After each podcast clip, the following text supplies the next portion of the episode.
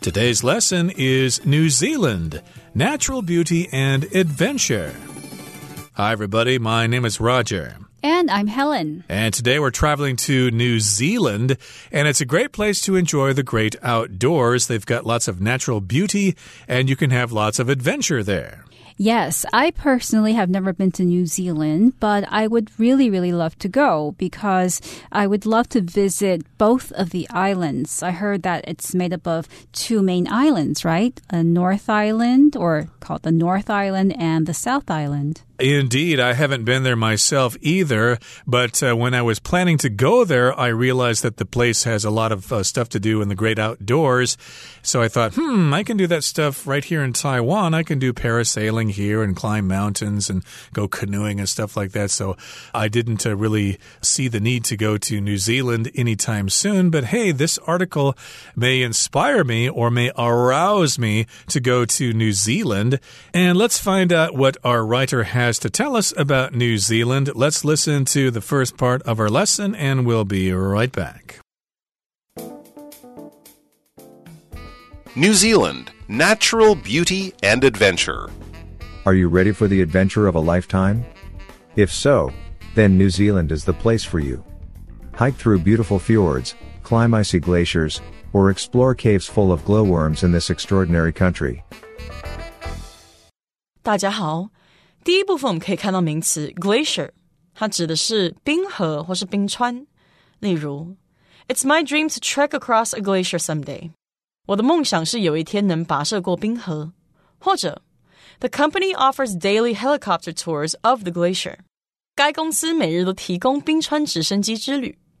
接下来我们看到形容词 extraordinary，它的意思是非凡的、非常奇特的或是特别的。举例来说。 Constructing the Channel Tunnel was an extraordinary achievement.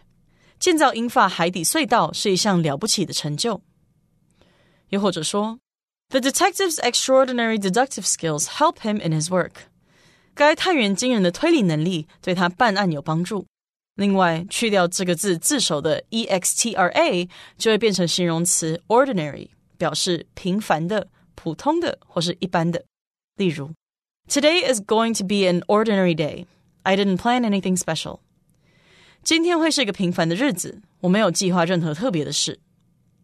再看一个例子，This looks like an ordinary pen, but there is a light on the end of it. 这看起来是支普通的笔，但它尾端有个灯。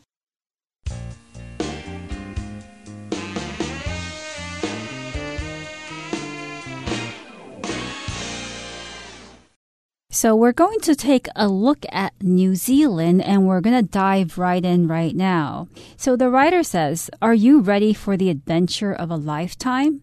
If so, then New Zealand is the place for you. Obviously, New Zealand is a place for people who are into adventures, not something that's calm or that's going to make you stay indoors all day. New Zealand is for people who tend to like outdoor activities, adventures, and that kind of thing. Exactly. So it is a paradise for people who love the great outdoors. And we're beginning by asking a question Are you ready for the adventure of a lifetime? If so, then New Zealand is the place for you. It's suitable for you. It's got lots of things for you to do if you like adventure and if you like the great outdoors. And in the next sentence, it kind of tells us what we can do if we go to New Zealand. You can hike through beautiful fjords, climb icy glaciers, or explore caves full of glowworms in this extraordinary country. Now, we should explain what a fjord is. A fjord is like when water from the ocean kind of goes into a very narrow bay between mountains. They're most common in Norway and Iceland, I believe. They actually are formed by glaciers, or they were formed by glaciers, I believe. But uh, apparently, they also have them in New Zealand, and they're quite beautiful. New Zealand also has icy glaciers. A glacier is a very large mass of ice that usually moves across a body of water. It moves very slowly. And as far as I know, approximately 90% of the world's glaciers are in Antarctica. But here in New Zealand, you can also catch sight of some glaciers and you can even climb some of them. Right, and of course, a glacier is a large river of ice, as you describe it in Chinese. And I should mention that this word can be pronounced different ways. In the American dictionary, we got the word glacier and glacier, but uh, I believe British people say glacier, so it depends on where you are. Hey, I'm an American. We say glacier, and uh, that's what we're going to go with today. So, yes, you can climb those glaciers, which are quite icy. I don't know what else they would be. Uh, glaciers do have a lot of ice. Or you could explore caves that are full of glowworms and you could do this all in this extraordinary country. A glowworm is a kind of insect, which I think we'll talk about later, but let's just say that it is a kind of insect that can glow in the dark or can produce light in the dark, just like fireflies. Yes, and because New Zealand offers all of these sites and all of these um, natural wonders, it can be described as an extraordinary country. Something that is extraordinary is very special, very unusual, or surprising. So, yes, New Zealand is an extraordinary country because it has all of these attractions. I could also say, if I wanted to use the word extraordinary, that man has an extraordinary amount of strength. He is just so muscular. Indeed. So I should also mention that the word extraordinary can also be pronounced extraordinary, but that's a much rarer pronunciation. Most people say extraordinary, which means not at all ordinary, very special, very unique. Okay, let's move on now to the next part and talk about some specific things that you can see and do in New Zealand. A perfect introduction to New Zealand's natural beauty is a visit to Milford Sound. This gorgeous fjord is composed of lush temperate rainforests, mountains, and waterfalls. The most famous are Mitre Peak, a steep mountain on the shore, and Bowen Falls, the fjord's tallest waterfall. If you're up for a challenge, hike the Milford Track, one of New Zealand's famed 10 Great Walks. The 53 kilometer walk begins at Lake Te Anau and winds through the landscapes of Milford Sound.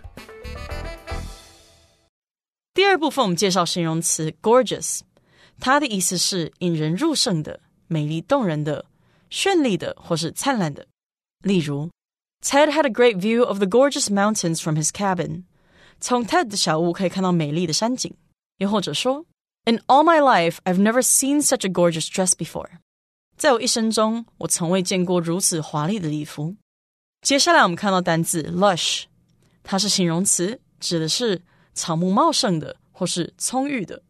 例如，Annie and her boyfriend sat down on the lush grass to have a picnic。Annie 和她的男友坐在茂盛的草地上野餐。或是，An environment with lush vegetation often signals that the land is untouched by humans。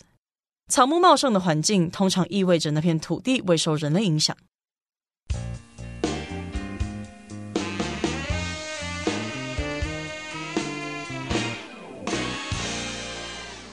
So let's say you want to go to New Zealand, but you don't know where to begin. Well, a perfect introduction to New Zealand's natural beauty is a visit to Milford Sound. This gorgeous fjord is composed of lush temperate rainforests, mountains, and waterfalls. So Milford Sound, we discover, is a fjord, and we talked about what a fjord is before. A fjord is basically a narrow area of sea that lies between two high cliffs. And that's what Milford Sound is. And it's gorgeous, which means it's beautiful. And this fjord is composed of lush temperate rainforests. Something that is composed of something else includes it. So you can also say Milford Sound includes or is made up of lush temperate rainforests. So when you describe a rainforest as being lush, you're saying that it's very healthy. The plants in the rainforest are very healthy and strong. Exactly. And this, of course, is a body of water between two larger areas of land. So that is called a sound. And it's called Milford Sound. And it's gorgeous. And something's gorgeous when it's really, really beautiful. And it's composed of lush, temperate rainforests, mountains, and waterfalls. And of course, we've got some rainforests that are temperate. If you talk about rainforests in Brazil, well, those are tropical rainforests. But if you go farther north or farther south, south toward the poles, then the climate gets a little cooler. It gets a little warmer. It's not so hot like the tropics. So we call those areas temperate zones. So these are going to be temperate rainforests. There's going to be a lot of rain there, but uh, you won't see palm trees and stuff like that. You can also see lots of mountains and you can also see lots of waterfalls, and those would be great photo opportunities. Yes, so we know that Milford Sound has a lot of mountains and waterfalls, but there are two of each that are particularly special. The most famous of the mountains is Mitre Peak. And this mountain is a steep mountain on the shore, and Bowen Falls is the fjord's tallest waterfall. So we have Bowen Falls, which is Milford Sound's tallest waterfall, and Mitre Peak, which is a very steep mountain that's located on the shore. Right. If something's steep, of course, it uh, gets high really fast. And so, of course, it might be quite difficult to climb that mountain. It's on the shore, and you can also see some waterfalls, sometimes shortened to falls, like Niagara Falls in Canada there. But uh, these are Bowen Falls, but that's a very tall waterfall. It's the fjord's tallest waterfall, which sort of tells us that it's not the only waterfall there. This one's the tallest or the highest, but there are probably other waterfalls to check out as well. Yes. So if you're up for a challenge, hike the Milford Track, one of New Zealand's famed 10 great walks. Now, we know that New Zealand has a lot of hiking tracks, and some of those tracks are very long. They can take you across from one main island to another.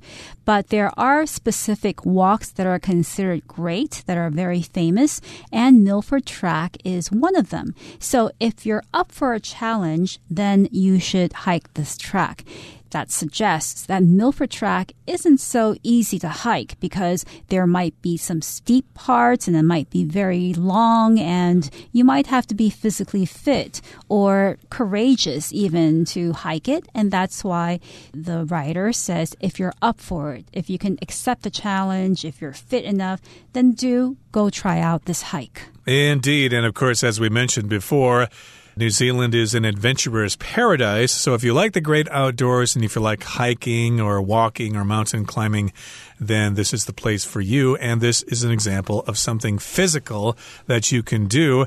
It's quite a long walk. It's the 53 kilometer walk and it begins at Lake Te Anau and winds through the landscapes of Milford Sound. So you're going to see some really great scenery there. And it's quite long. It's 53 kilometers long. I don't think you could do that in one day. And if you're trying to figure out where that trail begins or where that walk begins, you've got to go to Lake Te Anau and then you're going to wind through the landscapes of Milford Sound. So if it winds through something, it doesn't go in a straight line. It goes left, it goes right, it goes up, it goes down. It just goes all over the place. It will be quite challenging. Make sure you bring your hiking boots. Well, that brings us to the end of the second part of our lesson for today. Let's listen now to the third and final part. For snowy scenery, visit the Franz Josef Glacier, also known by the Maori as the frozen tears of Hinehukatere. Located on the South Island's western coast, this 12 kilometer long glacier is one of the country's steepest and fastest moving glaciers. The best way to get an up close look at the glacier is by booking a heli hike tour. You'll take a helicopter up to the main icefall and then hike along snowy paths featuring ice towers, caves, and tunnels. If you're lucky, you may even see blue ice, dense glacier ice that appears blue. 第三部分可以看到名词 helicopter，它的意思是直升机。例如，We had to travel by helicopter in order to reach the secluded mountain resort。我们必须搭直升机才能到达偏僻的山中度假中心。也可以说，The remote island is only accessible by helicopter。那座偏远的岛屿只能搭直升机才能到达。 最后，我们看到形容词 dense，它的意思是密度大的、密集的、稠密的或是浓密的。例如，Scientists discovered that the planet has a dense atmosphere。科学家们发现那颗行星有密度高的大气。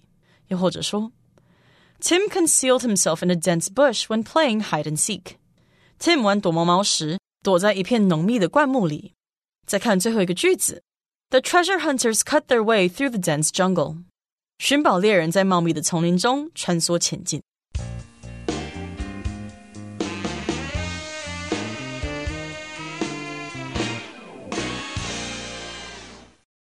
So before we talked about Milford Sound, which is a place that's not very snowy and has temperate weather, but if you're looking for something that's cold or that includes a bit of snow, then you can go to Franz Josef Glacier.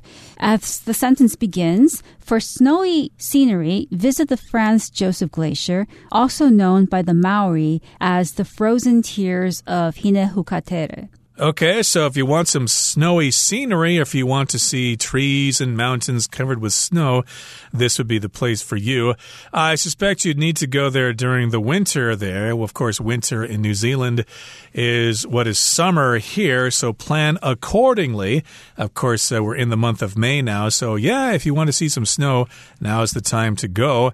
And of course, you want to see some scenery there. Be careful, the word scenery there is non count. You can't say sceneries or a scenery. That is incorrect. We're going to see some snowy scenery, or maybe you like the mountain scenery here in Taiwan, or you want to see some forest scenery. Those places can be quite scenic or very pleasant to look at when they're outdoors. Now, Franz Josef Glacier is located on the South Island's western coast, and this 12 kilometer long glacier is one of the country's steepest and fastest moving glaciers. So, this glacier is also a challenge to get to and to explore because it's very steep and it's also fast moving. The best way to get an up close look at the glacier is by booking a heli hike tour.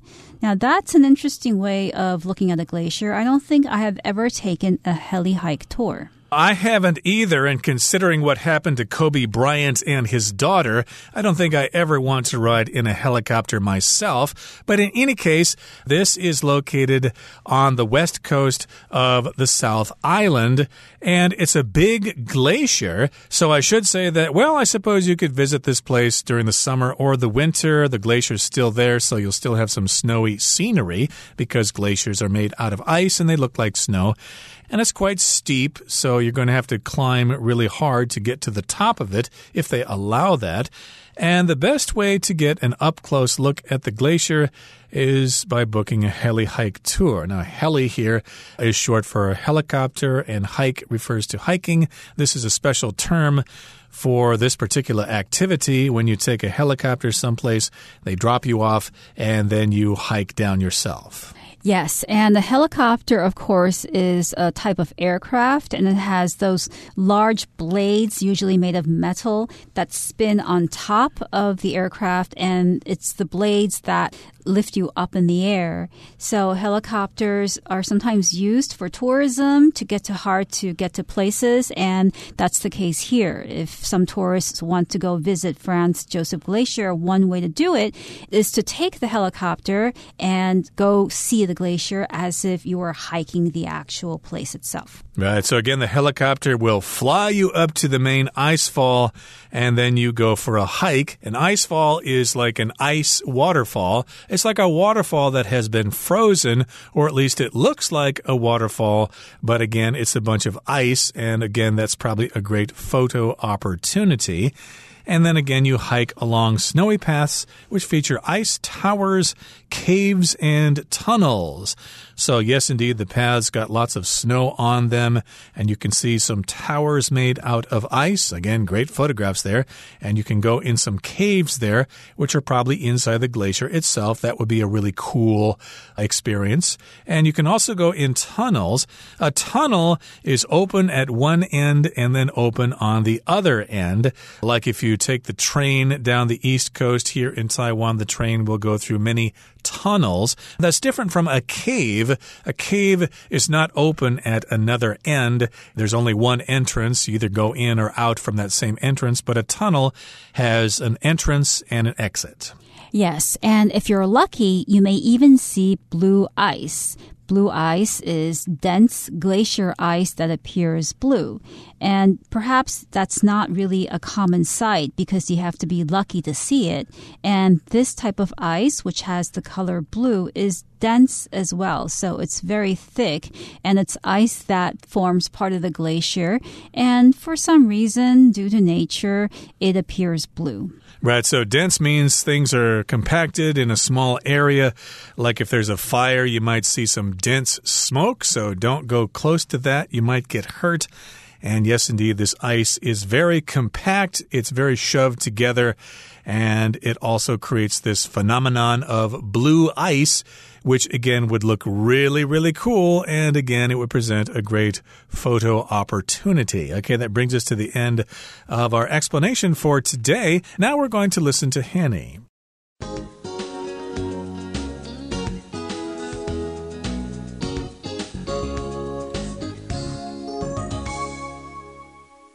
各位同学，大家好，我是 Hanny。我们来看今天的文法重点。课文第二部分有一个句子写到 ：The most famous are Mitre Peak, a steep mountain on the shore, and Bowen Falls, the fjord's tallest waterfall. 最知名的是岸边陡峭的麦特尔峰和峡湾最高的报恩瀑布。那在这个句子里面呢，a steep mountain on the shore 是用来补充说明它前方的 Mitre Peak。还有呢，the fjord's tallest waterfall 是用来补充说明它前方的 Bowen Falls。我们现在如果把这两个补充的部分都遮住不看，把句子简化，就会看到是 the most famous are Mitre Peak。 And Bowen Falls。好，那它其实就是把主词补语提前的倒装句。我们其实可以把它还原成这个 Miter Peak and Bowen Falls are the most famous。那这时候是不是就可以明显看出主词就是 Miter Peak and Bowen Falls，然后动词是 are，再来用形容词 the most famous 当主词补语来用来描述。好，可是啊，现在我们再把刚刚遮住的补充部分摆回 Mitre Peak 和 Bowen Falls 的后方，这个句子就会显得头重脚轻喽。所以从课文这个句子，我们就会发现，把主词补语提前可以帮忙避免句子头重脚轻的状况。好，那我们就来简单整理这个用法。当句中的主词它带有比较长的修饰语时，或者是你要特别强调主词补语的时候，我们就可以把这个主词补语移到句首。然后记得把主词和动词部分倒装。以句型来看，假设直述句基本句型是主词加 be 动词加主词补语。那这个主词补语呢，也许是现在分词 v i n g、过去分词 p p、形容词或是介系词片语等等。那我们把主词补语移到句首，然后经过倒装之后，句型就会是主词补语。加 be 动词加主词，好，同学们有没有发现，其实我们只是把主词跟主词补语对调就可以了，只是要特别注意主词跟动词单复数的一致性。好，那么造个例句：A note left by his mom was lying on the kitchen table. 好，那这个句子里面的主词补语是 lying on the kitchen table，我们把它移到句首，然后呢，记得把 be 动词移到主词前方，形成倒装。所以，我们经过倒装之后，这个句子会变成 lying on the kitchen table was a note left by his mom，在厨房桌上的是一张他妈妈留的字条。好，那以上是今天重点整理，我们回顾今天单字吧。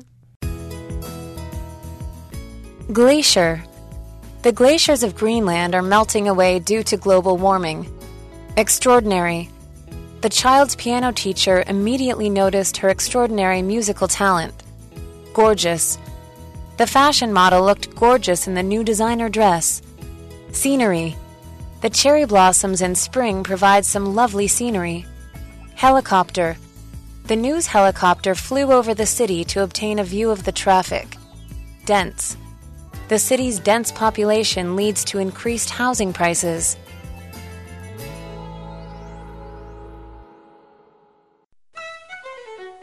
Well, everyone, today's article has come to an end, and I sure hope you enjoy reading along with us. I am Helen. I am Roger. See, See you, next time. time.